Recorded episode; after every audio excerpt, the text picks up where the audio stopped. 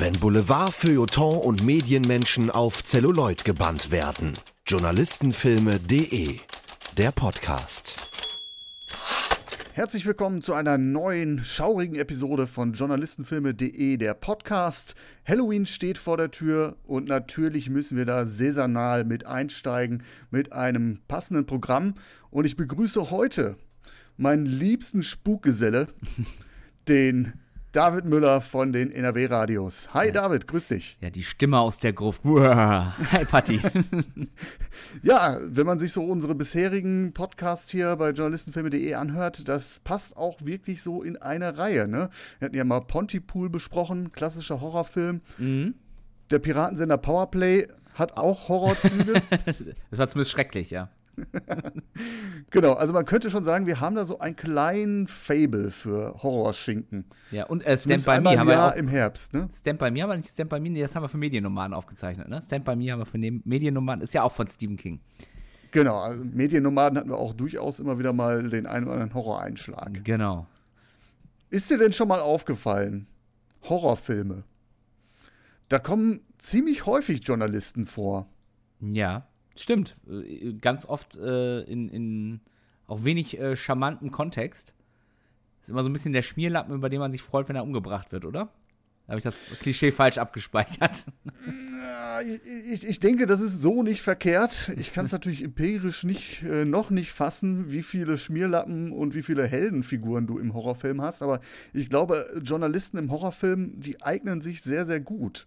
Weil äh, Journalisten sind ja sowas so wie, wie eine noch immer, muss man ja sagen, Vertreter einer Kaste der Glaubwürdigkeit. Und wenn sich Reporter, seriöse Reporter eines paranormalen Falls annehmen, dann wird die Geschichte doch gleich direkt glaubwürdiger, oder? Ist, ist das so? Ich, ich ja. habe eher daran gedacht, ich habe äh, an ähm, äh, Roter Drache gedacht, an Philipp Seymour Hoffmans grandiose Darstellung eines schmierigen äh, Journalisten. Äh, das war jetzt eher das Bild, das ich im Kopf hatte. Aber äh, ja. Das ist, äh, das ist natürlich ein Klassiker, der, der, der Ermittlungsverhinderer, ne? Genau. Der sich da einmischt und eigentlich alles schlimmer macht, als es ist. Ja. Aber ich denke so beispielsweise auch an Filme, berühmte Vertreter, The Wing beispielsweise oder äh, Mothman Prophecies oder Wreck. Das mhm. sind auch schon drei bessere Vertreter. Das sind die Journalisten schon eher in der Heldenrolle drin. Und ja. das ist ja dann auch oft immer so, äh, äh, genau, sie, sie werden dann Zeuge eines paranormalen Falls und unterfüttern den natürlich direkt mit Glaubwürdigkeit. Ich meine, mhm. The Mothman Prophecies, da ist Richard Gere ähm, Washington Post Journalist, also äh, in direkter Tradition von Woodward und Bernstein. Ne? Und mhm. wenn der, wenn der sich mit solchen Sachen beschäftigt, dann muss da was an der Sache dran sein. Und wenn, und wenn es dann der Fall ist, was ja häufig auch in Horrorfilmen ist, dass Horrorfilme mit Cliffhanger enden, das Geheimnis nicht gelöst werden kann. Ja, wenn der Journalist das nicht lösen kann, wer dann? Ja, oder meinst du eher, das sind, das sind dann die Kollegen äh, wie Fox Mulder in die X-Files, die irgendwo dann, dem man nicht mal mehr Lokaljournalismus zutraut, sondern Meinst du, die man auch in so einem Kellerbüro abgeschoben hat genau. und extra für die äh, Bigfoot-Nessie-Fraktion. Ähm, genau, feuern können wir ihn nicht mehr. wir müssen ihn irgendwo abschieben. Wer weiß. nee, aber natürlich, äh, klar, also äh, ist natürlich auch, äh, und ich finde auch dieser, es wird ja auch gerne genommen, dass äh, Journalisten auch in diese, diese, ähm, eine Detektivrolle im Filmkontext äh, gedrückt werden und das natürlich dann auch mal wieder in Horrorfilmen passiert. Ja, genau. Also Journalisten haben halt auch ja, die Lizenz zum überall herumschnüffeln. Ich denke beispielsweise hier The Wing hatte ich genannt. Ähm, da spielt der Journalismus eigentlich keine große Rolle, aber sie ist Journalistin und kann deswegen auch an Orte kommen, äh, die Normalsterblichen verwehrt bleiben. Stichwort Sanatorium oder irgendwelche Akten äh, auftreiben oder so. Das, äh, mhm. das ist natürlich Ermittlungsarbeit, die man Journalisten halt ja durchaus zutraut. Ja, und jetzt äh, haben, hast du äh, zwei Filme rausgesucht, und äh, ich, ich glaube, ähm, da haben wir ein Negativ- und zwei Positivbeispiele gefunden, oder? Ein Negativ und zwei Positiv. Ah, jetzt, jetzt weiß ich, worauf du abzielst. Ja, wir machen heute, wir machen heute ein Double Feature, genau. Und ich habe mir gedacht, wir machen das nicht mit zwei irgendwelchen Filmen. Ich meine, ich hatte ja mal so zwischendurch den latenten Vorwurf von dir rausgehört, dass äh, ich dich immer anfrage für die absoluten Scheißfilme. Was nach Piraten sind Powerplay nicht ganz von ungefähr kommt, oder? Ja, wir hatten ja noch einen Podcast, der leider ja verschollen ist. Ich erinnere an The Whisper Kill. Oh ja, oh Gott, ja. Der, der um würde Gottes eigentlich Willen. auch so ein bisschen in die, in die Schiene hier passen. Oh Aber gut, ähm, lassen wir den mal verschollen. Wir machen ein Double Feature mit zwei absoluten Klassikern des Genres, zwei mhm. Meilensteine ihres Subgenres sozusagen. Wir haben einmal Die Fliege von 1984 als definierendes Werk des Buddy Howers und ähm, 1986. Scream. Was habe ich gesagt? 84. Oh, oh, oh, schon der erste Fauxpas hier. Ja. Hm, gut, dass ich dich dabei habe. Ja, Faktenchecker. Der Faktencheck, seriös wie eh und jede, der wird Müller, gut, dass ich dich dabei habe. Ja, Dann kannst du mir gerne. auch sagen, aus welchem Jahr unser zweiter Film stammt, bevor ich da wieder was reinhaue. Scream. Hello. Hello. Who is this? You tell me your name, I'll tell you mine. I don't think so. What's that noise? Popcorn. You making popcorn? Well, I'm getting ready to watch a video. Really? What? Oh, just some scary movie. You like scary movies? Uh-huh. You never told me your name. Why do you want to know my name? I want to know who I'm looking at. 96, das weiß ich deswegen so genau, weil ich den damals im Kino gesehen habe, obwohl ich den gar nicht im Kino sehen durfte. Weil oh, da war ich erst 13, da? 13. Da hat aber jemand gepennt. oder du warst damals schon auch so groß. Ich meine, du bist ja schon auch ein äh, ah, großgewachsener Typ, oder? 1,91, aber ich habe ich hab ja ein Babyface, also das hätte mich auch nicht weitergebracht, die Größe allein. ähm, nee, tatsächlich hatte netterweise damals äh, die äh, Mutter äh, meines besten Freundes für uns Kinokarten besorgt, aus, was sie auch immer damals geritten hat. Ich weiß nicht, ob die uns für irgendwas Dringendes loswerden musste, aus dem Haus schicken musste. Auf jeden Fall hat sie uns die Karten besorgt. Und, und tatsächlich an der Kasse hat keiner geguckt. Wir sind einfach durchgegangen und haben uns äh, Screen angeguckt der sich äh, seitdem in mein Gedächtnis gebrannt hat, weil ich ihn so unfassbar gut fand damals im Kino. Genau, ist ja auch äh, eine Wiederbelebung des Slasher-Genres, ja. so kann man es ja durchaus sagen, äh, die Wes Craven da vorgenommen hat. Ich weiß nicht, ob Scream, ich habe den auch relativ spät erst gesehen, der hatte für mich aber auch immer so einen, so einen leichten, ja, den habe ich so als Horrorfilm oft gar nicht ernst genommen vorher. Gerade vielleicht liegt es an der Maske, oder mhm. ist es so ein bisschen auch, dass man den sehr schnell mit, mit der Scream-Reihe durcheinander wirft? Weil die nachher noch metamäßiger wird. Aber wollen wir mit Scream anfangen? Weil da, da kann ich noch ein paar Sachen zu erzählen. Also, warum auch du dieses Gefühl hast, es liegt schlichtweg daran, es ist eine Comedy. Scream ist eine Horror-Comedy. Also, du musst ja nur mal überlegen, wie oft kriegt dieser, äh, dieser Killer auf die Fresse äh, ich musste noch mal beim Wiederschauen herzlich lachen, als dann dieser Reveal ist, wer die, äh, die Killer sind. Und dann sagt der eine so, äh, so, was ist dein Motiv? Wird da so gefragt, was war dein Motiv? Und ich bin so sensibel. Ne? Super. Also ich musste viel lachen in dem Film.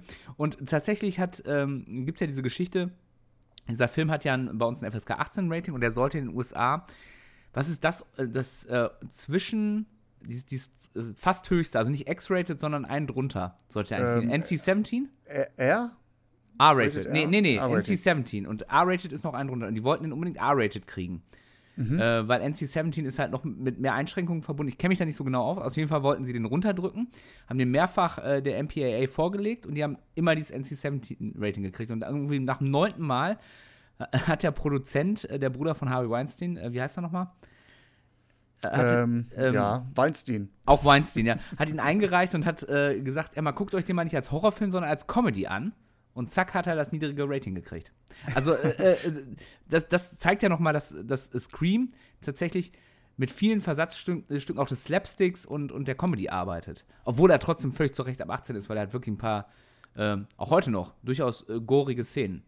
Aus einer Menge ich habe auch festgestellt, dass meine Version hart geschnitten ist. Oh, äh, ich gebe dir gerne mal die DVD, die ist ungeschnitten. Ja, also wo ich dann auch irgendwie so Sprünge von einer halben Minute irgendwie drin habe, wo mhm. plötzlich irgendwie der Killer reinkommt und plötzlich ist der Killer weg und du weißt nicht, was gerade passiert ist, aber irgendjemand blutet. Also so ganz abstrus. Okay. Äh, hätte, ich, hätte ich auch vorher nicht gedacht. Ja, äh, Scream 96 also ich liebe ja auch, du hast es ja gesagt, diese Meta, diese Rep mhm. selbstreferenziellen Bezüge, die vielen Anspielungen auf konkrete Horrorfilme. Ne? Also mhm. direkte Zitate sind da auch drin. Äh, es werden aber auch äh, der Regelbruch mit gewissen mit so einer, mit so einer ähm, Horrorfilm-Lore, ne? Also äh, geh bloß nie aus dem Raum und sag, ich komme gleich wieder. Mhm. Ne? Naja, also das sind ja die so diese, diese Regeln, ne? Bezüge, ne? womit der Film auch spielt. Ja. Das macht der Film echt grandios. Ja. Und äh, was noch zu diesem Horror-Comedy-Einschlag geführt hat, war tatsächlich, äh, ich war ein bisschen irritiert oder belustigt, sagen wir mal belustigt, als ich gehört habe, dass die Stimme von, ähm, von dem Ghostface-Killer, das ist ja der Kai Taschner, der ja unter anderem The Wick aus Wick and Morty spricht. Mhm. Ja, genau. Schon allein deswegen konnte ich den dann nicht mehr ernst nehmen. Ja, auch, äh, auch spannend, dass das halt ein äh, Dritter ist und keiner der eigentlichen äh, Personen, die den Killer spielen im Film. Dass diese, die Stimme auch im, im nachfolgenden Teil nicht äh, äh, ein Schauspieler ist, der mit den anderen Schauspielern interagiert, sondern immer ein Dritter, ein Fremder war. Äh, fand ich auch ganz spannend. Das hat bestimmt auch dazu beigetragen, dass die sich am Telefon ein bisschen unwohl gefühlt haben mit dem Ganzen. Ach, du meinst ähm, auch während des Drehens, dass Genau, äh, die da eine Stimme dritte Stimme, nicht. also dass Genau. die Schauspieler nicht mit einem anderen Schauspieler gesprochen haben, den sie vor Augen hatten und mit Genau. dem sie dann halt auch interagieren, sondern dass es halt auch wirklich jemand war, der ja ein Unbeteiligter war eigentlich. Genau. Ja. Und was natürlich, äh, wie man es auch nochmal sehen kann, Scream ist äh, im Gegensatz zu vielen anderen ähm, Slasher-Filmen nochmal tatsächlich äh, deutlich mehr Female Empowerment drin und äh, äh, Feminismus. Ich weiß nicht, ob es dir aufgefallen ist, aber äh, Neve Campbells Charakter ist nun ähm, eigentlich nie wirklich Opfer. Sie wird zwar gejagt, aber eigentlich hat sie eine sehr aktive Rolle bis hin zum Finale, wo sie ja quasi selber ja fast zum Killer wird. Indem sie auch die Okay. Maske anzieht. Ja, wenn wir jetzt gleich auf, das, äh, auf den eigentlichen Fokus zu sprechen kommen, würde ich das erstmal ja unterstreichen, dass wir eine starke Frauenfigur haben, Mhm. starke eine journalistische Frauenfigur. Ja, die auch stark ist. Ähm, ich hätte jetzt grundsätzlich gesagt, also von meinem Dafürhalten, jetzt die großen Filme des Genres, wenn ich jetzt an Halloween denke oder ähm, Nightmare on Elm Street, dass du da schon auch immer Frauen hast, die eine relativ starke äh, Rolle spielen.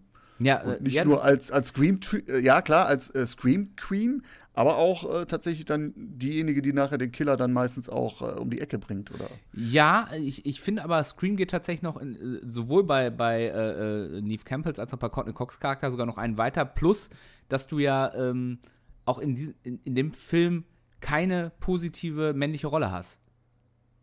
Nicht eine. Also äh, David Arquette's Dewey ist, ist, ein, ist, ein, ist ein Waschlappenkopf, Kopf, der das erste Mal, wo er auf den Killer trifft, direkt erstoch, abgestochen wird. Er aber kriegt, mit ja- gutem er kriegt, Herz. Er kriegt ja noch nicht mal eine, eine richtige äh, Szene mit dem, sondern der kommt einfach die Tür raus und fällt äh, abgestochen um und ist weg aus dem, aus dem Geschehen. Ähm, der Vater verschwindet am Anfang, ist am Ende derjenige, der gerettet wird von seiner Tochter. Zwei äh, männliche Killer, die beide sehr weinerlich rüberkommen. Also der, der, der selber psychotische Schuldirektor, also am ehesten ist vielleicht noch der Hausmeister, den du kurz siehst. Freddy, du bist nicht gemeint. die, die positivste männliche Figur in diesem Film. Gespielt von Wes Craven, ne? Ja, genau, von ihm selber, ja. ja. Das ist auch wieder so dieser Meta-Humor in diesem Film, ja. Genau, er, er hat dann diesen Pulli von äh, Freddy Krüger Und, an. und den Hut, genau, ja. und ja. den Hut, genau. Genau. Nee, also ich finde, ich find, er geht da sogar noch ein ganzes Stück, Stück weiter. Auch selbst, selbst dieses, äh, es wird ja sogar selbst mit diesem Klischee des dummen Blond Blondchens gespielt, mit der Figur ähm, von, äh, wie heißt du nochmal, ähm, Rose, McGowan. Ah, ja. äh, äh, Tatum, ähm, äh, die ja, die ja äh, quasi auch dieses, dieses dumme Blondchen ver verkörpert im, in, im ersten Moment und aber sehr, selber eine große Klappe hat und sehr, ja, herrisch ist vielleicht das falsche Wort, ich würde es irgendwie positiver bezeichnen, aber sehr selbstbewusst auch im Umgang mit ihrem Freund äh, auftritt und äh, klare Ansagen macht. Dass sie dann nachher äh, trotzdem ermordet wird, ist ja auch ein Zeichen. Aber wie wird sie ermordet? Sie wird ja ermordet, indem sie den Killer erst ausnockt und dann sogar noch fast entkommt. Ja.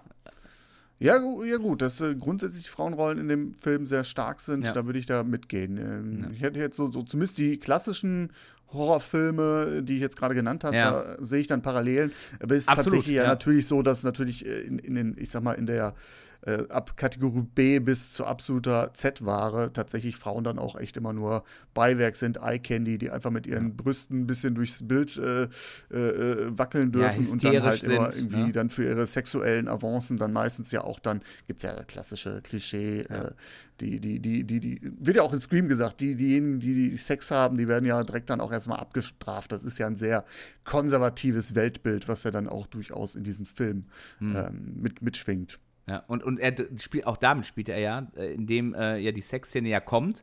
Also Neve Campbell hat ja dann mit ihrem Freund äh, Sex, aber sie, äh, sie fordert ihn auf.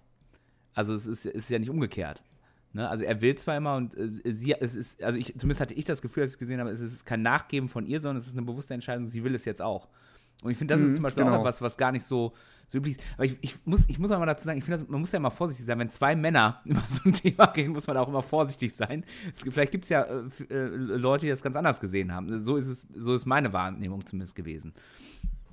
Ja, genau. Also äh, durchaus, äh, dass unsere Antennen da vielleicht sensibler geworden sind in, über die Jahre, die Mhm. letzten Jahre, aber äh, durchaus. Äh, es gibt ja schon auch schon diese Szenen, wo er sie noch bequatscht und so. Ja, ja. Und äh, da hält sie sich dann aber auch zurück, aber lässt Ja. sich dann nochmal küssen und so. Das Mhm. ist natürlich alles irgendwo, ja, Und es kann man natürlich auch da ein bisschen schwierig, äh, Schwierigkeiten noch drin sehen, ja. Und, und es wird tatsächlich, weil du auch klassische Horrorfilme ge äh, äh, genannt hast, ich, wir haben ja auch schon länger über Alien mal gesprochen, ähm, wo, wo es ja auch trotz dessen, dass du ja mit Ripley eine sehr starke Frauenfigur hast, hast du ja trotzdem aber auch diese klischeehaft hysterische Frau dabei. Und die fehlt zum Beispiel in Scream auch komplett. Dieses klassische hysterische Opfer. Finde ich auch gut. Mhm. Kann man ja, drauf verzichten. Genau, also generell die, die Opfer in der, zumindest in den ersten beiden Teilen, sind halt auch immer äh, sehr wehrhaft in erster Linie. Ja. Ne? Das ist ja nicht so, dass man da so, ein- so ein Multikill sieht und Ja. äh, der Killer sich da durchschnetzelt, sondern das ist ja schon auch immer alles sehr mit, mit, mit Kämpfen behaftet. Auch da Drew Barrymore in der ersten Szene, ne, die ja äh, völlig überraschend seiner Zeit, ne? dass man Mhm. Ja, da so eine, der so damals, Top-Schauspielerin ja. quasi verheizt in erster Linie. Ja. Die erste Überraschung schon. Ich weiß gar nicht, wie, wie damals beworben wurde, ob sie sogar irgendwie äh, in den Billings mit drin war, in den Top-Billings. Und dann wird sie wirklich ähm, sehr brutal, äh, sehr schnell ermordet. Ja. Aber wir wollten ja eigentlich über, wir sind ja über Journalistenfilme. Wollen wir nicht über Courtney Cox Genau, Rolle, genau. Rolle reden? Das ist ja der Aufhänger in beiden Filmen. Wir fangen ja mit Scream jetzt an, ja. ähm, aber in beiden Filmen haben wir zwei Journalistinnen, die eine wichtige Rolle spielen in beiden Filmen und auch, Stichwort starke Frauenrollen, ähm, den Film zu einem gewissen Teil tragen. Mal mehr, mal weniger, mit ähm, vielleicht dem einen oder anderen problembehafteten ähm, Zug, aber insgesamt, glaube ich, würdest du mir zustimmen, sind das doch zwei sehr, sehr starke Journalistinnen, was für, ein- Ja. für generell, äh, wenn man, muss man ja oft sagen, äh, Journalistinnen in Filmen nicht so gut wegkommen und in Horrorfilmen, äh, ich kenne da durchaus ein paar andere Beiträge noch, äh, wo du denkst, so meine Güte, die sind aber auch echt nur da, um verheizt zu werden. Hm, hm.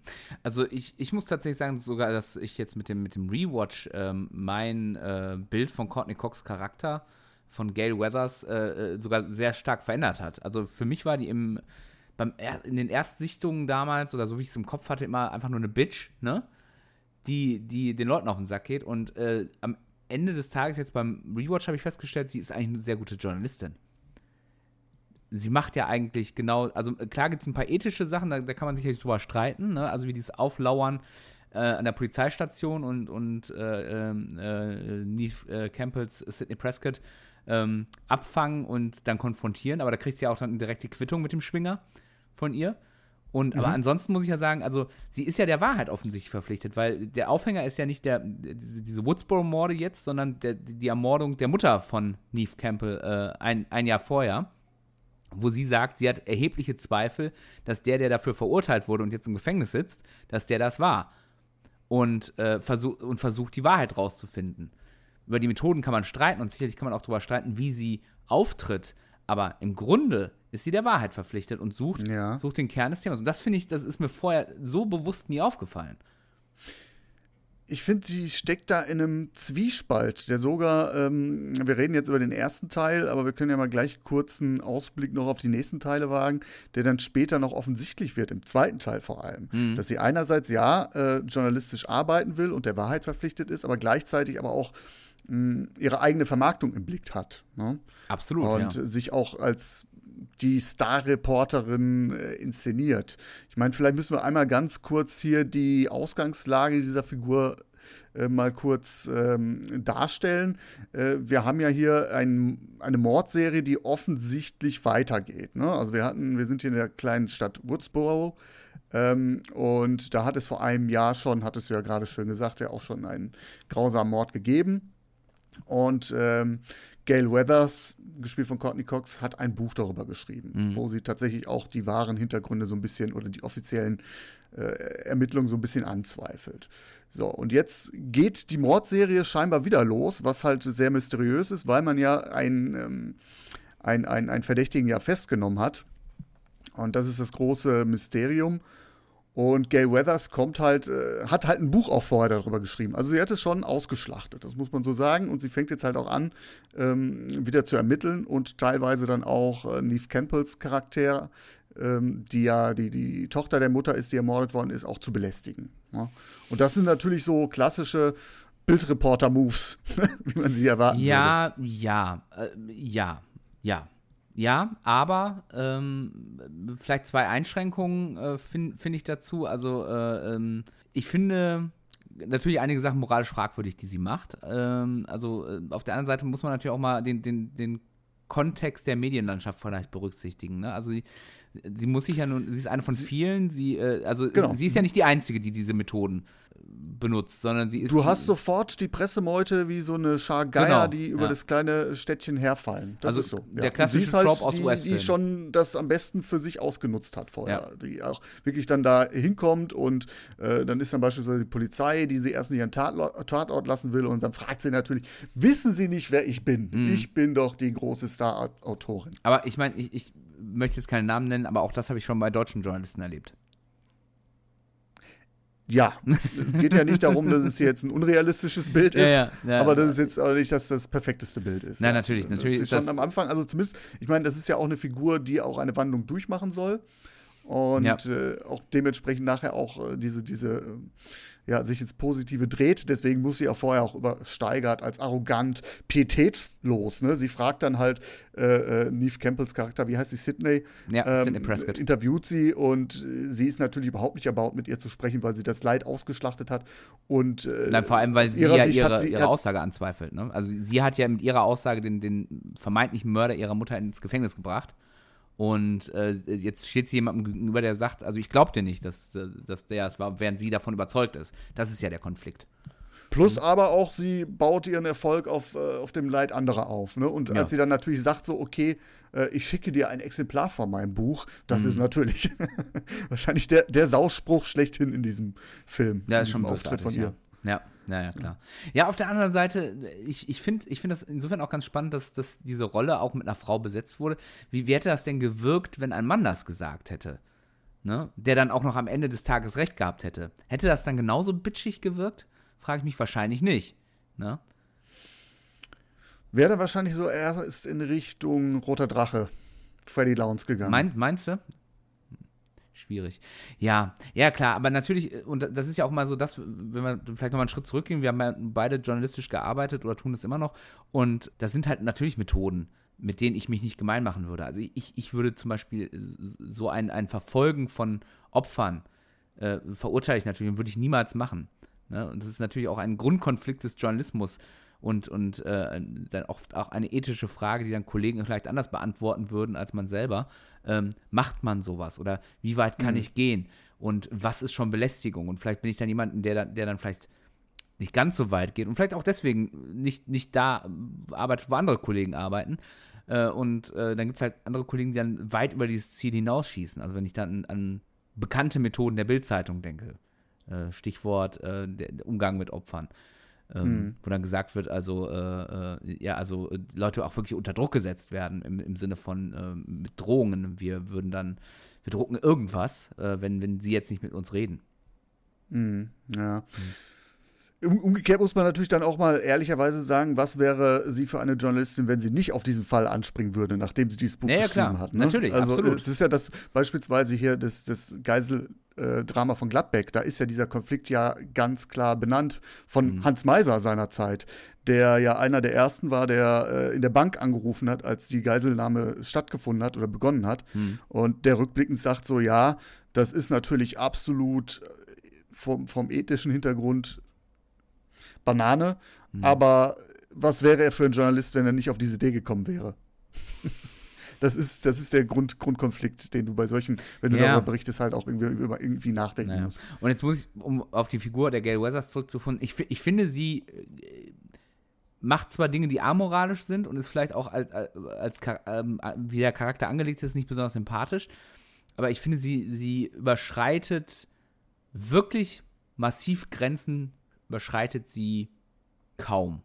Also auch, also was, wo überschreitet sie wirklich eine Grenze? Du kannst auch als Journalist äh, frech fragen, Dann kann man immer Mhm. noch hinterher sagen, okay, das war vielleicht nicht in Ordnung, was in dem Fall sicherlich nicht in Ordnung war, dieser Buchspruch. Und sich dieses Einschleichen auf die Party ähm, am Schluss des Films war sicherlich auch schwierig, vor allem wenn man dann noch äh, den, den äh, etwas naiven Polizisten dafür Sippenhaft Genau, das ist also alles auf einer moralischen Ebene sehr fragwürdig. Ja. Gerade den Deputy Riley, das, den sie ja schöne Augen macht Ja. und äh, schon durchaus übervorteilt. Aber sie überschritt keine Gren überschreitet keine Ja. Grenzen in dem Sinne, dass sie beispielsweise, weiß ich nicht, sich nicht als Reporterin zu erkennen gibt oder was weiß ich. Das ist ja Genau. Freddie Lowndes, das Beispiel hatten wir schon. Der gibt sich ja an einer Stelle beispielsweise als FBI-Agent aus, um dann ins Leichenschauhaus zu kommen oder so.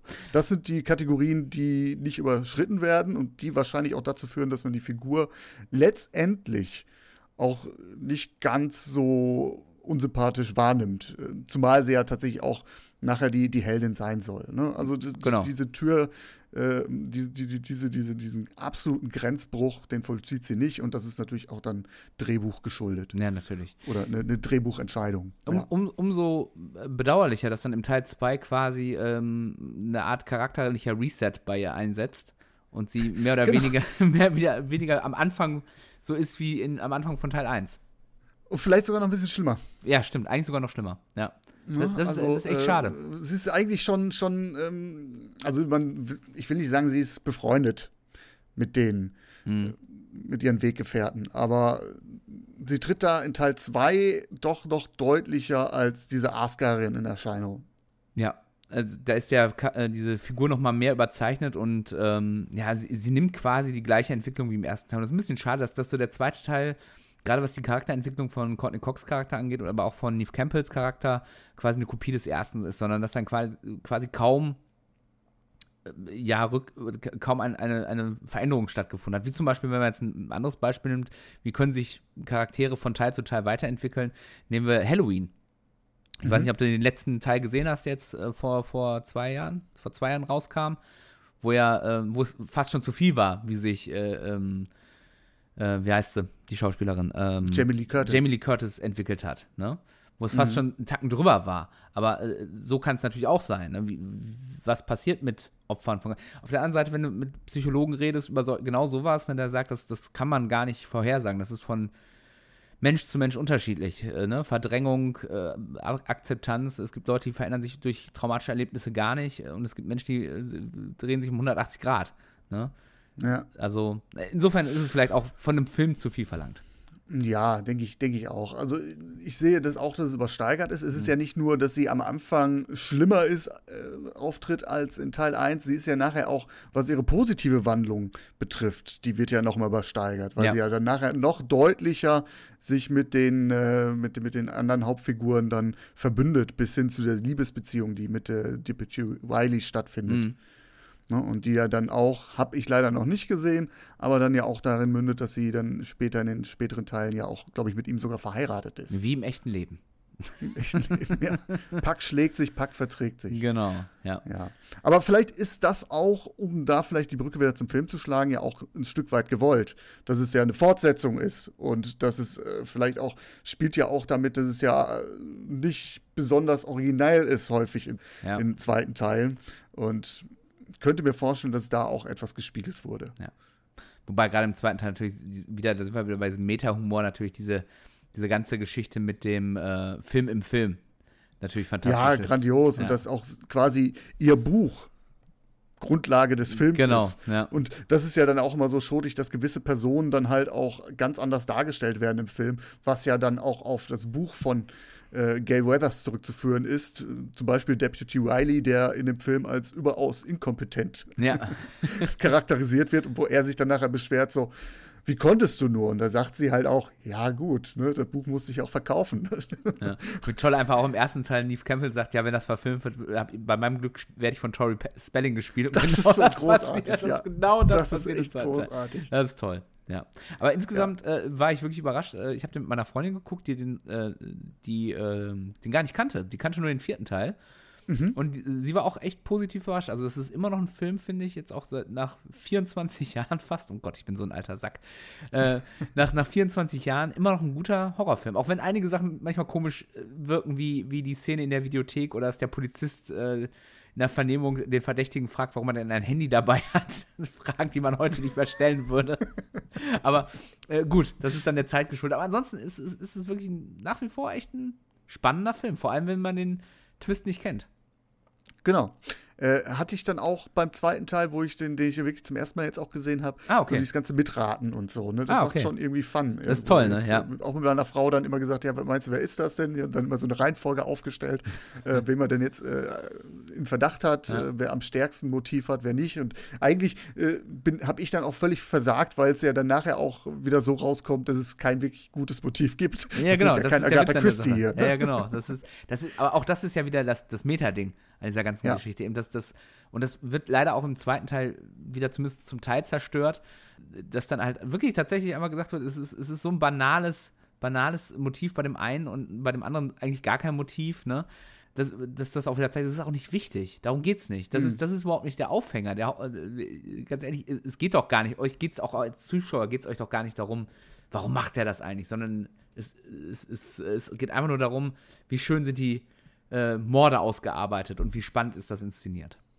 Ja, und in dem Film steckt ja dann auch nachher die Frage, wer ist für, für Gewalt an, verantwortlich. Ne? Das ja. ist ja auch immer was, sogar im zweiten Teil noch mal ein bisschen stärker raustritt, wo es dann auch wirklich an einer Stelle heißt, schieb es ja nicht auf die Filme. Mhm. Ja, und das ist jetzt ähm, ein Nebenaspekt, das wird jetzt nicht so ausverhandelt wie beispielsweise Natural Born Killers, ne? mhm. wo wir auch einen Reporter haben, der auch äh, Gale heißt, ne? Wayne, Wayne Gale, ähm, der dann äh, tatsächlich diesen Anything Goes äh, Journalismus porträtiert. Ähm, so weit geht der Film dann nicht, aber das ist schon was etwas, was mitschwingt. Ja, weil es auch. Äh, also weiß, diese, diese Bigotterie. Ja, zum, also, aber es ist, es ist ja auch dieses, dieses Thema, ist ja natürlich auch gerade in den 90ern und auch noch mehr in den 80ern auch nach wie vor und nach, bis heute, wie, inwiefern sind Medien und Medienkonsum für Gewalt verantwortlich? Also, ja, hat sich ein bisschen in Richtung Videospiele verschoben. Genau, aber, aber ich erinnere noch, es gab eine große Diskussion um, um Pulp Fiction. Ähm, es gab eine, in den 80ern große Diskussion in Deutschland vor allem um Horrorfilme die bis heute nachwirken. Also es gibt bis heute ja Filme, die nach wie vor indiziert sind, obwohl sie aus heutiger Sicht ja lächerlich sind. Ne? Und, und wenn, du, wenn du dir heutzutage einen äh, Tanz der Teufel anguckst, das sind Comedies. Ja, die sind ein bisschen gory, aber das sind Comedies. Und die waren, das war, das, das war in den 80ern, das waren die schlimmsten Filme. Da haben äh, Eltern gedacht, wenn meine Kinder die gucken, werden die zu Massenmördern. Das ist halt lächerlich. Ne? Aber auf der anderen Seite, ja. es, gibt, es gibt ja Untersuchungen, dass gerade bei Videospielen, wenn du viel Gewalt da äh, ähm, erlebst und ein, eine gewisse Struktur in dir selbst, also eine gewisse Persönlichkeitsstruktur, dass das äh, Auswirkungen haben kann, Hemmungen abzubauen. Aber ja, das ist, das ist das alte Thema. Das alte Thema und auch nur ein Aspekt ja, in der. Diskussion immer. Ne? Und die also Diskussion ist so alt, wie es Medien gibt. Es gab, es gab sogar äh, vor 100 Jahren Diskussionen, soll man Kindern äh, Bücher lesen lassen, weil dann gehen die ja nicht mehr raus. also, das, das ist halt so, das ist das ist kein, kein, kein neues Phänomen, diese Diskussion. Ja. Passt aber tatsächlich dann auch in die Zeit. Ne? Noch so die Videotheken-Ära, die dann ja. noch äh, geschriffen wird. Ja, komisch, komische Szene da in der Videothek. Man fühlt sich so, es war auf der einen Seite total Nostalgie und auf der anderen Seite, mein Gott, das gab's. Ja. Ein großer Raum, wo viele Menschen zusammen gucken, kommen, um sich Filme physisch auszuleihen. Unglaublich. Ja, vor allem, das ist der Treffpunkt schlechthin in dem Film. Ne? Ja, ja, also, genau. Anscheinend ja. ist der ganze Campus da drauf.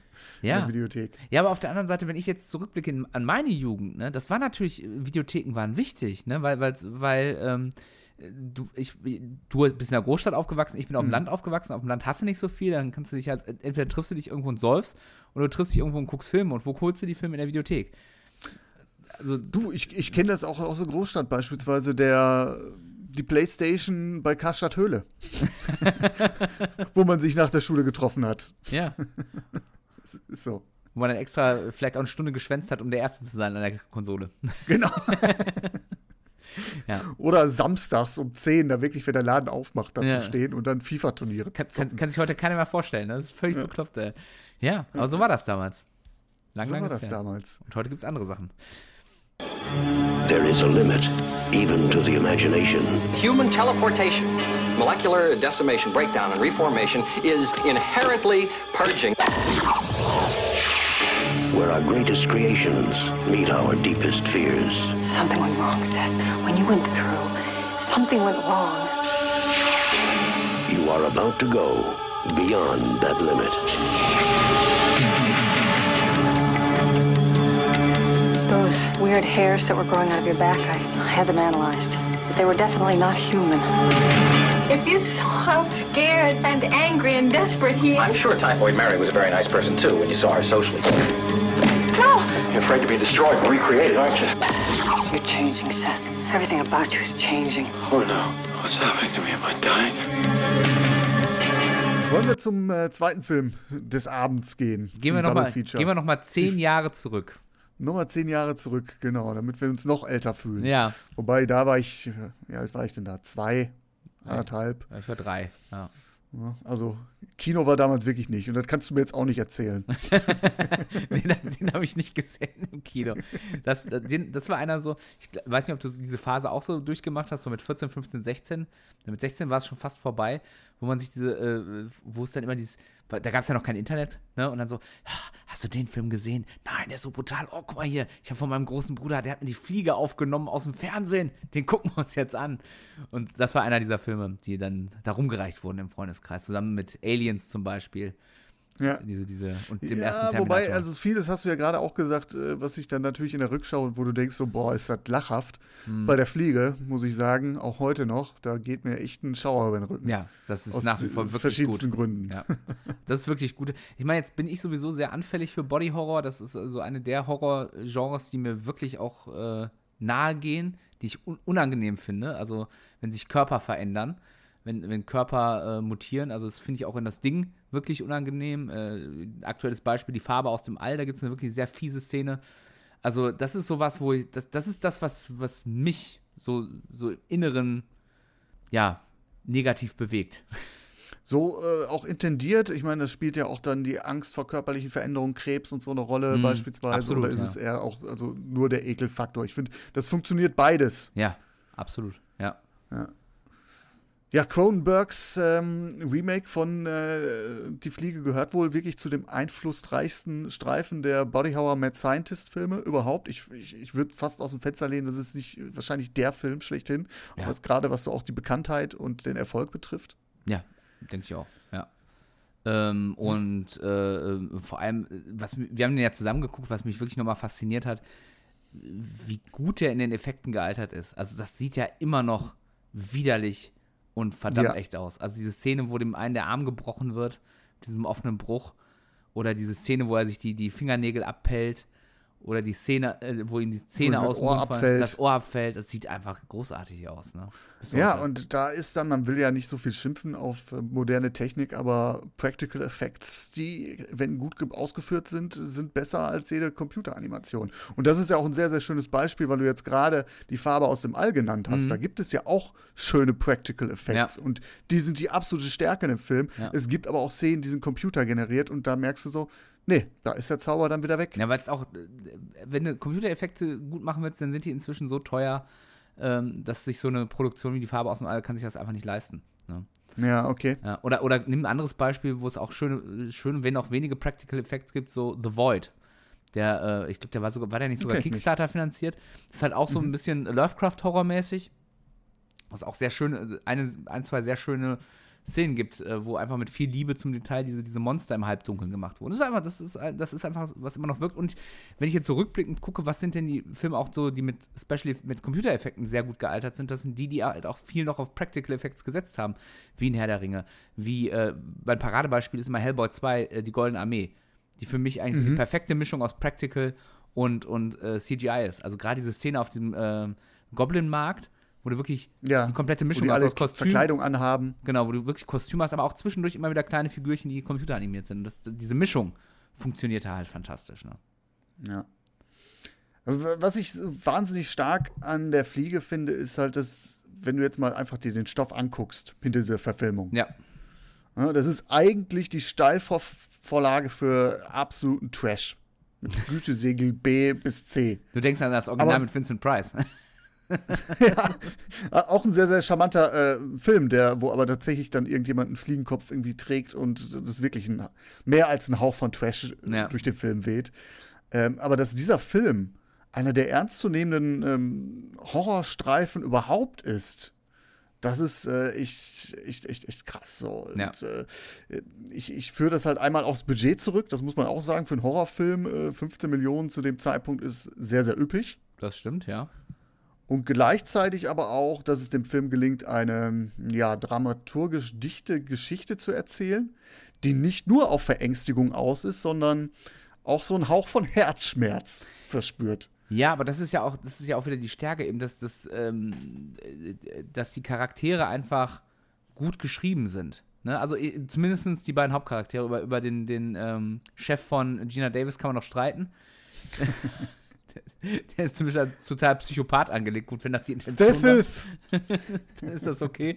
Aber nee, die, ich finde gerade Gina Davis als auch Jeff Goldblum sind einfach sehr gute Schauspieler, die äh, sehr solide Rollen an die Hand gekriegt haben. Und dann passt das halt einfach. Ne? Das und eine wunderbare. Chemie an den Tag legen, Ja. die auch zu dem Zeitpunkt sich lieben gelernt haben. Ja, und, und ich glaube, Das- und, und was natürlich ein unfassbarer Einfluss ist, und äh, das äh, darf man wirklich nicht unterschätzen, David Cronenberg ist einfach auch ein fantastisch guter Regisseur, der sehr, sehr viele, sehr, sehr gute Filme gemacht hat. Eben, und, und gerade auch zu der Zeit schon sehr, sehr viele gute Filme gemacht. hat. Videodrome ist nach wie vor ein fantastischer Film, der vielleicht noch ein bisschen zu durchgeknallt ist, genauso wie Scanners. Ne, aber äh, ähm, die Fliege dann vielleicht so aus, aus dieser Entwicklung heraus sein Meisterwerk ist. Ne? Aber der hat danach auch Sachen gemacht wie, gut, man kann über Naked Lunch streiten, ich finde ihn nach wie vor fantastisch, aber gerade so, ähm, so aus seinem Spätwerk History of Violence oder Tödliche Versprechen sind einfach fantastisch gute Filme. Das stimmt wohl, ja. ja. ja, Dem manchmal die Empathie fehlt, das, das ist vielleicht noch was anderes, was bei der Fliege tatsächlich nicht der Fall ist, der schafft das mal. Manchmal fehlt Cronenberg so ein bisschen die Empathie für seine Figuren. Aber das, Dass du nachher wirklich auch ein, ein Feeling hast für die fieseste Stubenfliege der Welt, das Ja. ist schon krass. Ja, also man, man hat wirklich Mitleid mit, mit einem Ja. mutierten Monster, der auch noch selbst schuld dran ist, weil er eigentlich dumm gehandelt hat. Das stimmt wohl. Das ist echt, äh, wenn ich darüber nachdenke, das ist echt schon ein verdammt guter Trick. Ja. Und ähm, ja, was mir witzigerweise, wir haben den zusammen, du hattest den in den Raum geworfen und dann, da habe ich die ganze Zeit so gerattert, da kamen Journalisten drin vor. Echt? Ich hatte es komplett nicht mehr auf dem Schirm. Ja, in erster Linie ist der Journalismus da auch echt nur eine Randnotiz, ne? Ja, dachten Also wir, dachten wir. Und dann haben wir ja sehr ausführlich über eine Sache diskutiert. Ja, ja, ja, ja. Also dachten wir, ja, ich meine, mit dem Blinkwinkel, den ich habe, kann ich mich auch an Kleinigkeiten aufhängen. sagen wir mal so. Ja. Wenn man objektiv drauf guckt, dann hat der Journalismus hier auch wirklich keine, keine große Rolle. Es sind wirklich zwei, drei Nebenaspekte, wo ich aber denke, da kann man drüber diskutieren, weil sie ja ein gewisses Journalismusbild ver vermitteln. Aber wor worum geht's, äh, um das vielleicht mal ganz kurz äh, abzuholen? Also, äh, dass wir einen Wissenschaftler haben, der an einem Verfahren zur Teleportation ähm, forscht und das mächtig nicht schief geht, das ist äh, wahrscheinlich Common Sense. Wichtig für uns ist, dass er kurz vor seinem Durchbruch die Journalistin Veronica kennenlernt, gespielt von Gina Davis. Äh, nicht nur kennenlernt, sondern lieben lernt. Und ähm, er, ich glaube, mir ist nicht ganz so klar, sie lernen sich auf einer Messe kennen, auf einer Wissenschaftsmesse. Und ihm ist da nicht so ganz klar, mit wem er sich da eigentlich, mit wem er da anbandelt. Ähm, Ja. Und äh, er nimmt sie mit nach Hause, diese Frau. Sie flirten so ein bisschen und er hat aber tatsächlich so auch so einen, so, so, so einen Geltungsdrang, um einfach mal mit jemandem darüber zu reden, was er da eigentlich macht und führt halt vor, wie er äh, leblose Materie äh, teleportiert. Und Veronica, die Journalistin, zückt dann ein Aufnahmegerät und äh, ihm wird auf einmal klar, oh, da habe ich mir eine Journalistin ins Haus geholt. Er sagt so, bitte, bitte schreibt da noch nicht drüber. Ähm, ich bin noch nicht so weit. Ich will nämlich nicht nur Materie, leblose Materie bewegen, sondern ich will auch organische Materie von A nach B teleportieren. Und äh, bitte bleib diskret. Im Gegenzug darfst du die Experimente hier dokumentieren und am Ende das Buch schreiben. da haben wir es wieder, ja. das, das Autorenmotiv, was wir auch bei Gail Weathers haben. Das ist so die Geschichte mit dem journalistischen Blickwinkel. Hm. Da, da habe ich da vielleicht schon, das ist schon der erste Punkt äh, gefallen, warum Jeff Goldblums Charakter am Ende ein ziemlicher Volltrottel ist. Jetzt mal ohne Scheiß, stell dir mal vor, du kannst leblose Materie teleportieren. Du wärst, Das wär eigentlich du wärst schon das- das instant Ding, der ne? reichste Mann der Welt. Stell dir mal vor, du könntest, du könntest sämtliche Güter, die nicht leben, was nahezu alle Güter sind, außer aus dem Sklavenhandel vielleicht und äh, wenn es um Schweine geht. Aber, aber äh, du könntest theoretisch, du könntest, du könntest jedes Produkt, du könntest, ich, die neuen iPhones, die werden in allen Läden werden teleportiert. Da muss kein LKW mehr fahren, da muss kein Flugzeug mehr fliegen, da muss kein Schiff mehr fahren. Wie geil wäre das bitte? Und er so, gut, dass du damals noch kein iPhone hattest, das lassen ja, wir jetzt mal außer gut, Acht. Völlig egal, aber dass der dann da sitzt und sagt, ja, das ist doch, das ist doch Kacke, das ist doch nichts. Alter, das ist eine. Du wärst instant der reichste Mensch der Welt. Und er sieht es nicht. Ja, aber dann hast du diesen, diesen wissenschaftlichen Ruhm. Ach, Darum geht es ihm doch eigentlich. Als, als ob irgendjemand sagt, wenn er das vorstellt. Stell dir das mal vor. Kommst so, ich kann Sachen teleportieren und kommt dann, ja, aber die sind ja alle tot. Also, das ist auch nicht so geil, ne? Guck mal, da hinten eine süße Katze im Internet. Also, sorry, das ist, das funktioniert, also, das ist aber auch so ein Argument, das nicht zieht, ne? Ja, wenn ich das mit dem Erfinder aus Gremlins vergleiche, der da irgendwie einen Aschen Aschenbecher hat, wo du eine Zahnbürste drin ja. hast, ist das schon äh, potenziell eine Erfindung, die du aufschlagen ja, könntest. Absolut, ey. oh, der Hund will rein. Ja, lass ihn doch rein. Ja, lass ich. Hallo Hund. Ich nehme gerade was auf. Jetzt kockt er mir wahrscheinlich wieder in die Bude. So, ähm. wo war ja. ich geblieben? Ja. Die Journalistin, ähm, die für die eigentliche Handlung keine große Rolle spielt, aber doch zwei, drei interessante Anknüpfungspunkte ja. bietet, über die wir gestolpert sind. Der erste Punkt, äh, den habe ich gerade erwähnt. Richtlinie 4.1, Presserat, Grundsätze der Recherche. Journalisten geben sich grundsätzlich zu erkennen. Ja. Hat sie das Tut denn? sie nicht. Hat sie nicht. Das ist unsere Interpretation. Er kann es auch einfach nur verbaselt hatten, so wie wir Jeff Goldblums Charakter kennen kann das auch einfach Das ist ja das, was sie ja nachher sagt. Du hättest doch wissen müssen, dass ich nicht irgendwie eine Frau bin, die da irgendwie auf ein Date aus ist, sondern tatsächlich auch ein berufliches Interesse verfolge. Ja, also es kann ja durchaus sein, dass sie im, im Dialog erwähnt hat, dass sie Journalistin ist und er hat es einfach nur verbaselt, äh, äh, zu verstehen, dass sie über ihn schreiben möchte. Auch das kann ja, durchaus das, sein. Das, das, hört man nicht. Das hört man nicht, ja, aber man kann es. Also ich, ich finde, ihr das aufzu, äh, aufs Brot zu schmieren, schwierig. Aber ja, ja natürlich hätte sie es vielleicht deutlicher sagen müssen, als sie gemerkt hat, dass der Jeff vielleicht nicht der cleverste ja, und was, dann was spätestens erst mit dem Aufnahmegerät, was sie zückt, ja. ist vielleicht ein bisschen spät. Ja, auf der anderen Seite, sie, sie äh, verwendet es ja nicht. Also insofern finde ich es jetzt, kann man ihr das nicht vorwerfen. Ja, gut, aber auch nur, weil dann äh, eine persönliche Bindung nachher entsteht. Ne? Das ist. Äh, ja, gut, hätte, hätte Fahrradkette. Genau, ja. Also ich, ich, finde, ich finde, sie benimmt sich da nicht amoralisch. Ja. Buch statt Story. Wenn du jetzt ja. in der Situation gewesen wärst und könntest darüber berichten, du hast ja gerade gesagt, so, das ist doch die geilste Erfindung aller Zeiten. Mhm. Müsstest du dann nicht auch darüber berichten? War schwierige, schwierige Situation. Also die Frage ist natürlich, wie, wie berichtest du darüber? Ich, ich würde jetzt nicht hingehen und sagen, äh, äh da, die und die Firma, Seth Brundle äh, arbeitet gerade an der, ähm, äh, in dem Haus, an dieser Erfindung für die und die Firma, sondern äh, man, ich, ich hätte natürlich, äh, ja, es ist schwierig. Wie berichtet man über sowas? Ja, äh, also ich hätte vermutlich darüber berichtet, weil es einfach ein von unfassbarem Interesse für die Allgemeinheit ist. Also stell dir das mal vor, Teleportation wäre möglich. Und wenn es nur von das, das könnte so viele Probleme. Nehmen, nehmen wir mal an, das Ding funktioniert mit relativ wenig Energie im Vergleich zu einem Schiff, im Vergleich zu was weiß ich. Also du könntest sehr viel umweltschonender Dinge durch die Welt transportieren. Deutlich umweltschonender. Dann, hat, dann gibt es da ein derart großes öffentliche, öffentliches Interesse, da musst du eigentlich drüber berichten. Wenn du auch gesehen hast, dass es funktioniert. Auf der anderen Seite gibt es natürlich immer diese moralische Frage, er hat mich gebeten, nicht darüber zu berichten schwierig. Da müsste man halt so einen, Weg, einen Mittelweg finden. Dann muss man vielleicht auch mit jemand anderem sprechen als ihm. Er arbeitet ja, er sagt ja auch ganz deutlich, dass er, dass er im Auftrag einer Firma arbeitet. Dann, dann muss man vielleicht auch mal andere Sagt er das? Das habe ich jetzt gar nicht so auf dem Schirm, ja. Genau, er sagt, er sagt, also e, egal was ich hier mache, am Ende gehört das der und der Firma. Äh, aber die lassen mich hier machen und geben mir Geld. So, das, das irgendwie fällt das relativ am Anfang.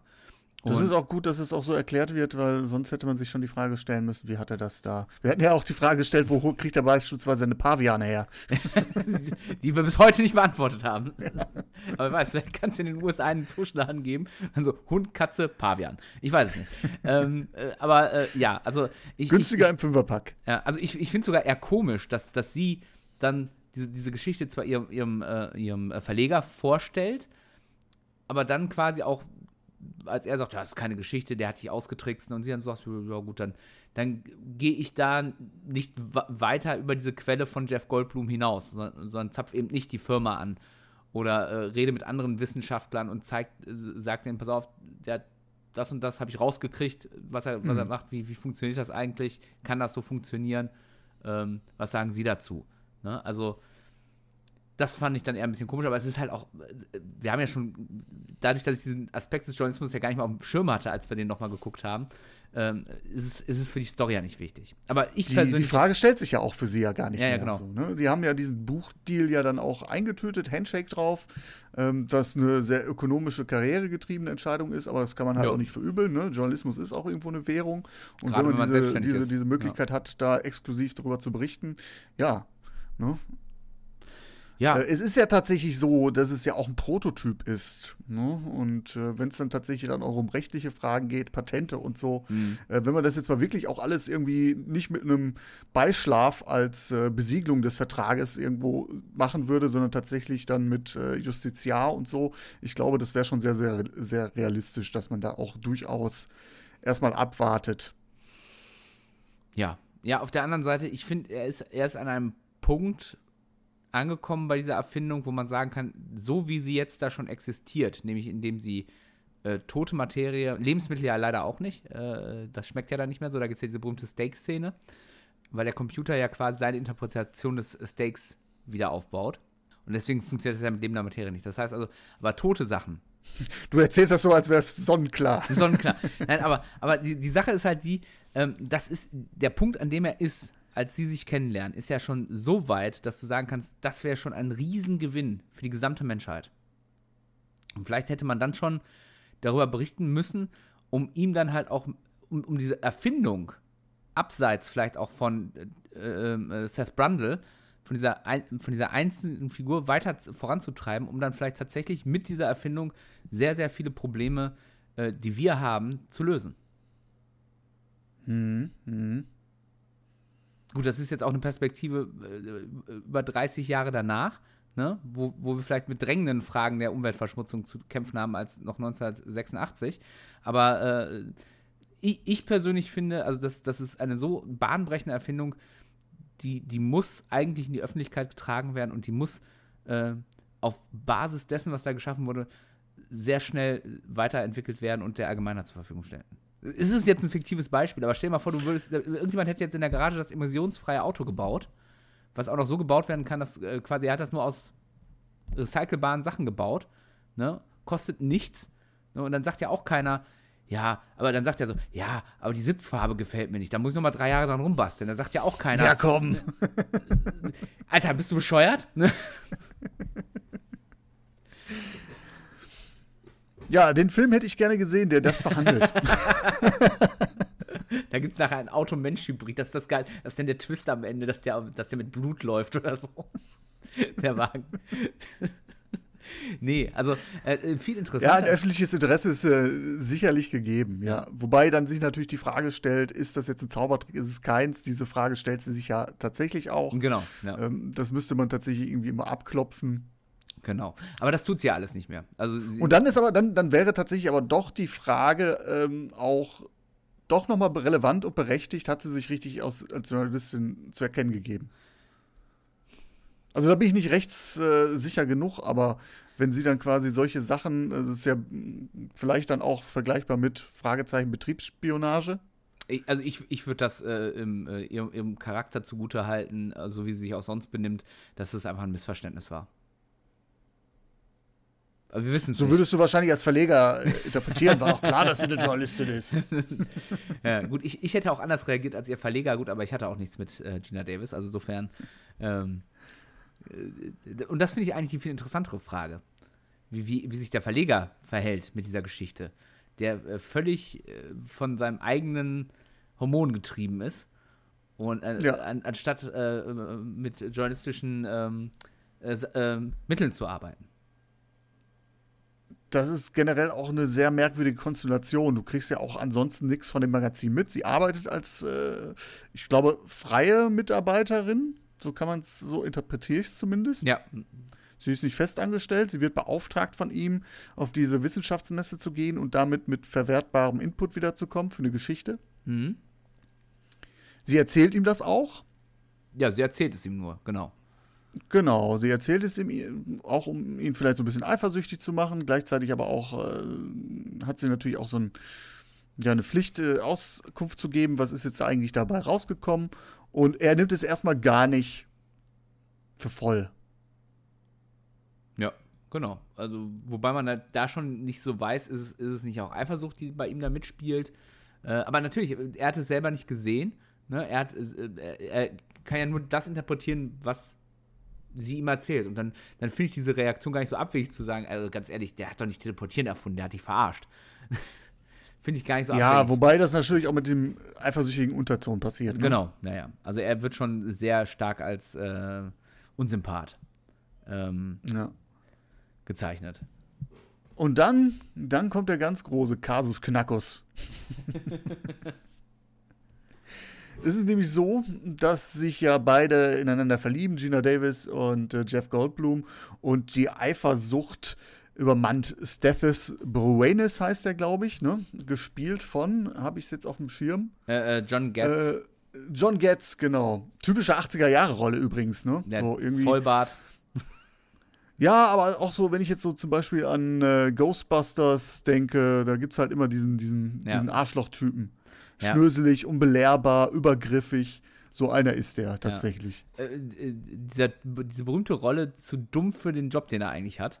Äh, Findest ja immer wieder. Also ich denke da immer, mein Paradebeispiel ist da der Polizeikapitän aus Stirb langsam.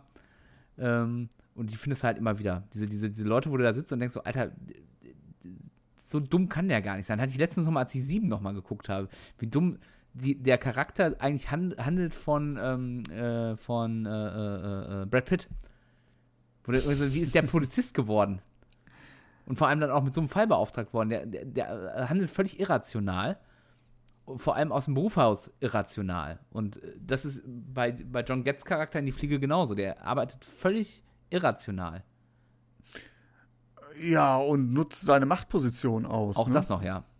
Ja, also äh, im Sinne von, ähm, er versucht sie ja wirklich mit, mit diesen zu erpressen. Ja, alles kann man nicht sagen. Ja, okay, da, da kommt es nämlich tatsächlich, sie bekommt irgendwann zu Seth Brundle nach Hause einen Umschlag, an sie adressiert, sie macht's auf und was sieht sie?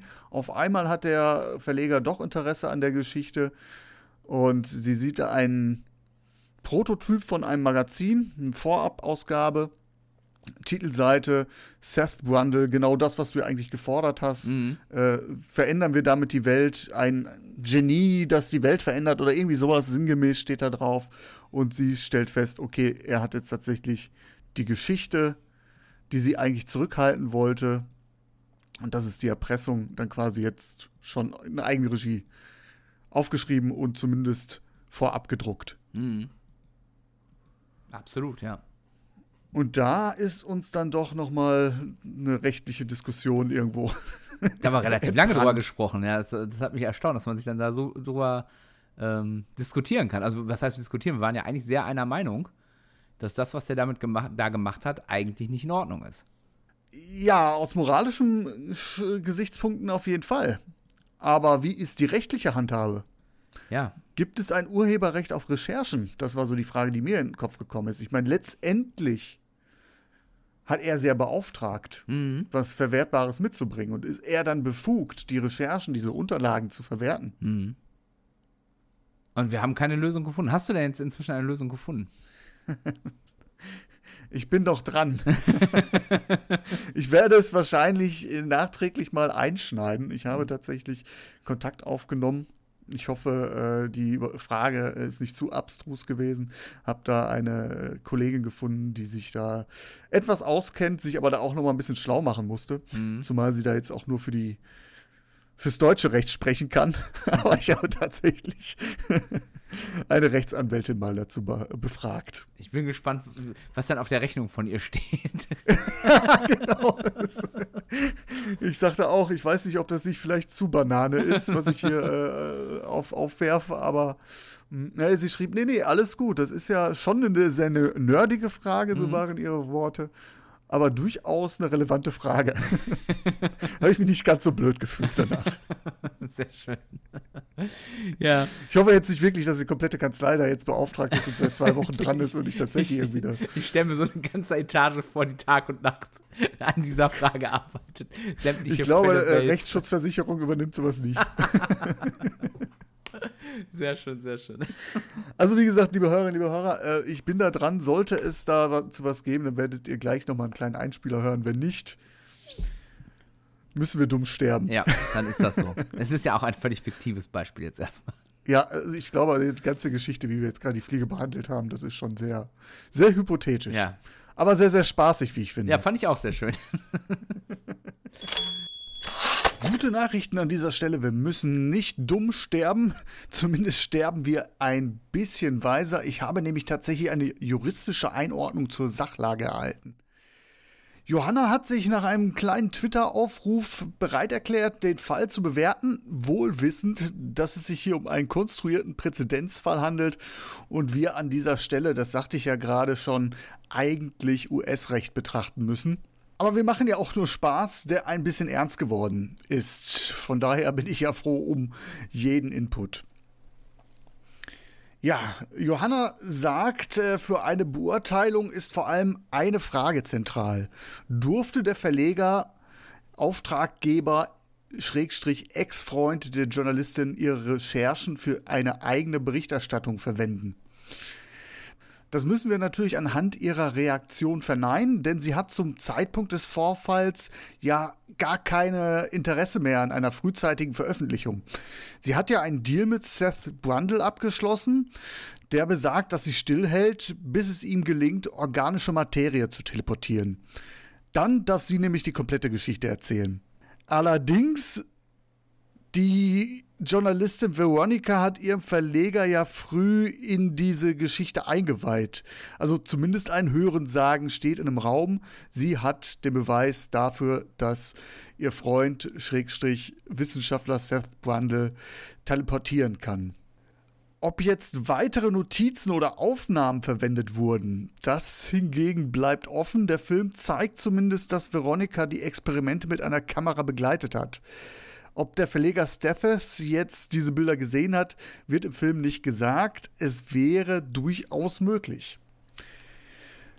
Für Johanna liegt jetzt hier die Krux. Für die Beantwortung spielt nämlich insbesondere eine Rolle, was Stethes denn hier genau verwendet hat.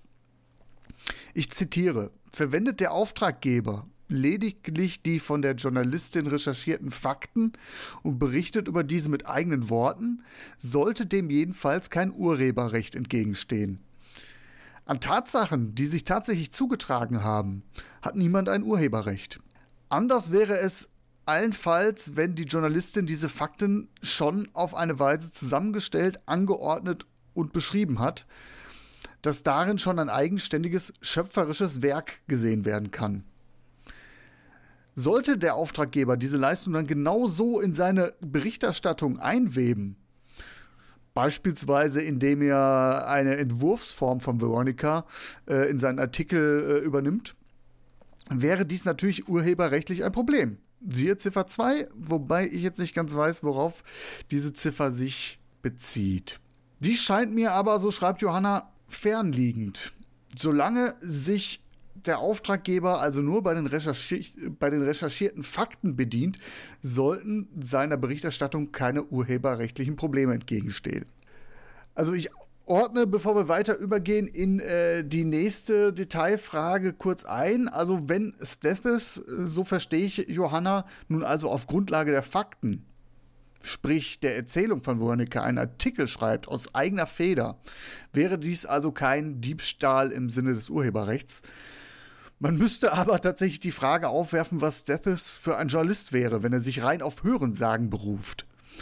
Für diese Geschichte müsste man nämlich annehmen, dass ein guter Journalist eine Reihe von Recherchen anstellt, mit, mit, mit äh, diversen Experten spricht, fragt, wie funktioniert das Ganze, ist das überhaupt möglich und mindestens Seth Brundle oder das Unternehmen, das hinter seiner Arbeit steht, anfragt für eine Stellungnahme. Da wir jetzt den Inhalt des Artikels nicht kennen, können wir die Qualität jetzt nicht beurteilen und die möglichen Recherchestränge, die aufgenommen worden sind. Aber wir dürfen annehmen, dass Deathis keinen Kontakt zu Brundle pflegt. Also man sieht es zumindest nicht in dem Film. Zumindest sehen wir an einer Stelle, dass Veronica konkret Aufnahmen macht. Sie begleitet ja die Experimente von Brundle mit der Kamera.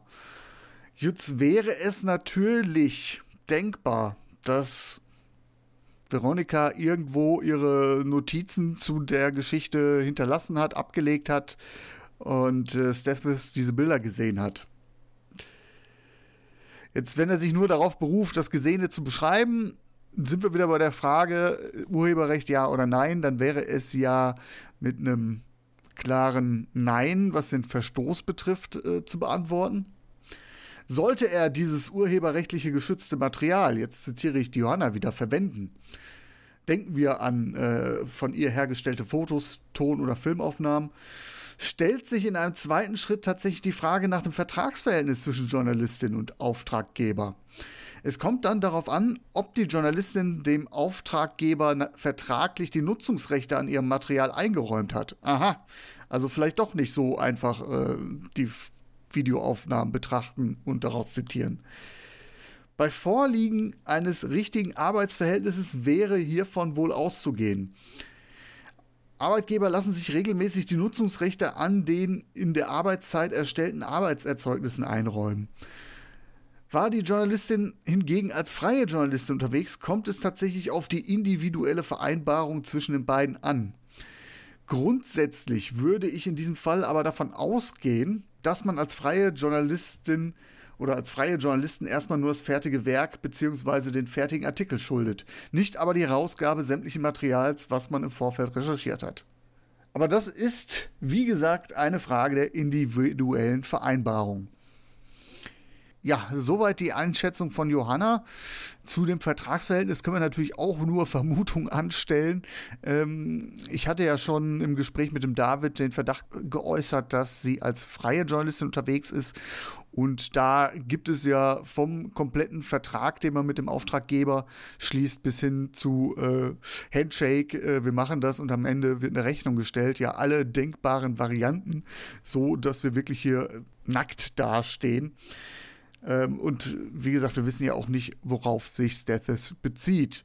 Von daher sind wir nur teils schlauer, wobei ich jetzt richtig klasse fand, äh, was Johanna hier eigentlich alles aufgedröselt hat. Und äh, vielleicht kann ich auch die eine oder andere Info daraus jetzt auch für mich äh, herausziehen. Wie gesagt, für eine abschließende Beurteilung fehlen uns eine ganze Reihe von Parametern. Wir können nur Vermutungen anstellen. Kurz, es ist scheiße kompliziert, aber ja sowieso nur ein Gedankenspiel. Ich hoffe, ähm, für einen kleinen Haareffekt oder, oder Schmunzler hat es an dieser Stelle gereicht. Ich danke dir, Johanna, dass du dich dieser Geschichte angenommen hast. Ich hoffe, es hat ein wenig Spaß gemacht, über diese nerdige Causa nachzudenken. Ich hatte auf jeden Fall großen Spaß daran. Ähm, und vielen Dank auch an Thomas von Schöner Denken, der den Kontakt zu Johanna vermittelt hat. Und nun weiter im Text. Also, äh, mein, mein, Appell ist nur, wenn ihr eine Erfindung macht und ihr denkt, oh, da könnte die ganze Menschheit von profitieren und es ist nicht, was weiß ich, ein, ein Aschenbecher mit einer Zahnbürste drin. Teil, Teil Wobei, das finde ich richtig gut. So direkt nach dem äh, Rauchen direkt mal direkt die Zähne putzen. Mit der Asche am besten noch. das, das, ist dann noch, auch noch wiederverwertet. Oh Mann. Ja, die Asche wird zu Zahnpasta ja. produziert das wiederum wäre eine gute, äh, gute Erfindung, wenn, wenn noch so viele Leute rauchen würden. So viele rauchen ja nicht mehr. Es werden ja immer weniger Raucher. Das ist ja vielleicht äh, was, was man der Tabakindustrie an die Hand geben könnte. Als Marketingkniff. okay. Ja, so viel zu äh, moralischen Fragen. Wie gesagt, also wenn, wenn euch mal irgendwie eine Erfindung unterkommt, ihr nicht wisst, wohin damit, wie ihr es vermarkten sollt, meldet euch bei uns. Wir schreiben gerne drüber, schreiben Bücher, äh, wenn was bei rumkommt. Auch wenn es nur Teleportation von lebloser Materie ist. Sind wir uns nicht zu schade für. Ja, Mensch, David, bevor es jetzt albern wird, ja. Äh, eigentlich ist es ja eine schaurige Halloween-Folge. Bevor es glaub, jetzt albern wird. Mhm, interessant. Nach einer Stunde. Ich hoffe, es hat dir Spaß gemacht. Ja, es waren immer. jetzt auch zwei Filme mal wirklich, äh, die auch ein bisschen Impact hatten. Ja. Fühlt sich jetzt nicht als der Bettvorleger von Journalistenfilme.de. ich komme mit den obskuren Gott, Filmen um die. Ecke. Jetzt habe ich Gott sei Dank zwei Meisterwerke abbekommen. Das ist doch, das ist doch toll. Siehst du, können wir beim nächsten Mal wieder in die Schmotterkiste greifen. ich habe es befürchtet, dass sowas kommt. Ja, ich danke dir, David. Ich danke euch, liebe Hörerinnen, liebe Hörer, fürs Zuhören. Ich habe eine kleine Bitte an euch. Abonniert diesen Podcast, bewertet, was das Zeug hält, damit äh, wir auch weiter äh, sichtbar sind, durchs Netz geistern können, euch äh, weitere Folgen an die Hand geben können. Würde mich sehr freuen und würde mich auch noch mehr freuen, wenn ihr beim nächsten Mal wieder dabei seid. Ich lehne mich nicht aus dem Fenster, was beim nächsten Mal kommt. Ich habe da aber so einen Verdacht und ich kann jetzt schon versprechen, es wird großartig, es wird sehr, sehr deep, es wird, äh, es wird gut. Es wird einfach nur gut. Das möchte ich jetzt einfach so mal dahingestellt haben. Bis zum nächsten Mal. Tschüss. Tschüss. Besucht journalistenfilme.de auch auf Facebook und auf Twitter.